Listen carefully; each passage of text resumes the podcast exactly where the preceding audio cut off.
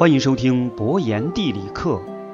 上一期我们讲到，南美洲曾经差点出现了一个华人国家，这是源于太平天国运动失败之后，残余的太平天国将士或逃亡，或被清政府贩卖到了南美洲的智利当矿工，在这里他们饱受压迫，毫无人权，于是便萌生出了再次起义的想法。可身在异国他乡，又是赤手空拳，想要起义谈何容易？直到1866年，事情出现了转机。当时的秘鲁和玻利维亚两国不满智利的硝石生意那么好，为了争夺双方交界处阿塔卡马沙漠里的硝石资源，大打出手。围绕着伊基克，三国在此展开了硝石战争。以智利一国对付两国的军队，难免有些吃力、疲惫不堪。此时更加没有精力来看管数万名太平军。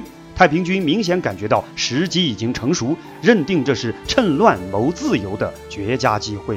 于是他们推举湖南人翁德荣和广东人陈永禄为领袖，纷纷揭竿而起，发动了伊基克矿区起义。面对入侵的秘鲁军队，太平军恢复原来的编制，依靠矿山作为根据地建立大本营，并且带着刚刚缴获的枪械大炮，在秘鲁军队前来的路上设下埋伏，一举击溃了秘鲁军队。此战，太平军共歼灭数百秘鲁军，缴获了近千支枪械，大大增强了自己的实力，将原先象征着太平天国的三角旗牢牢地插在了矿山之上。智利政府看到这支远道而来的太平军战力如此强悍，也不敢派兵讨伐，转而派人联系招抚。鉴于当时的形势，三万多人跟一个国家对抗毫不现实。为了保证起义之后有个好归宿，翁德荣写信给了智利军司令部，表示自己愿意归顺智利，协助智利与秘鲁的作战。于是，智利希拉皮佐少将任命翁德荣为少校，陈永禄为上尉。将太平军武装编成了智利第六边境纵队赫伊军，命令他们协同智利军在秘鲁塔拉帕卡省作战，占领莫克瓜，并和智利军一道攻取伊基克。这些太平军靠着他们的战争经验以及强大的战斗力，在战争中奋勇抗敌。他们先是在著名的波内达要塞伏击战中取得胜利。随后又在塔克纳和阿里卡两次战役中，配合智利军队彻底打败了波毕联军，并且攻取了伊基克。可以说，后来的赫伊军在帮助智利的战斗中建立了许多功勋。而有了赫伊军的智利，也丝毫不再畏惧秘鲁和玻利维亚的攻击。最终，毫无意外的，智利在这场硝石战争中获得了胜利。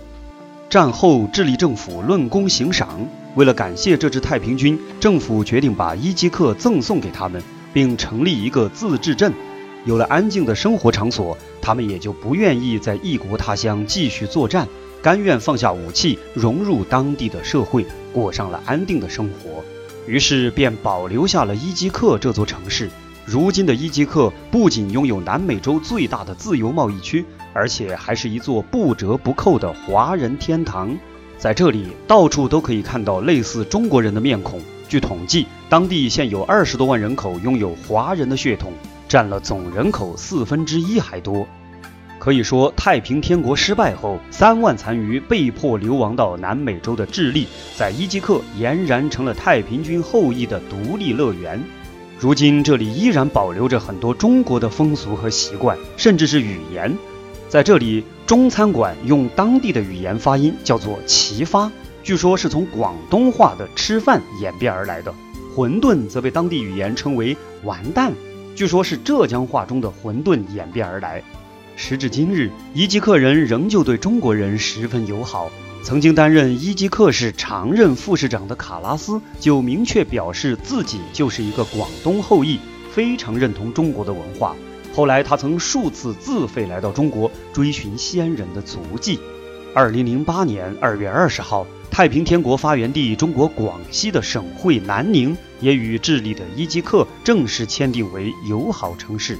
生活在这里的太平军移民终于再度和祖国联系在了一起。斯人已逝，当年那些漂泊海外的太平军将士，用鲜血、牺牲、奉献与智慧。为自己赢取了生存的空间，谱写了一段可歌可泣的传奇历史。本期博言地理课就讲到这里，感谢您的收听，欢迎点击订阅，咱们下期再见。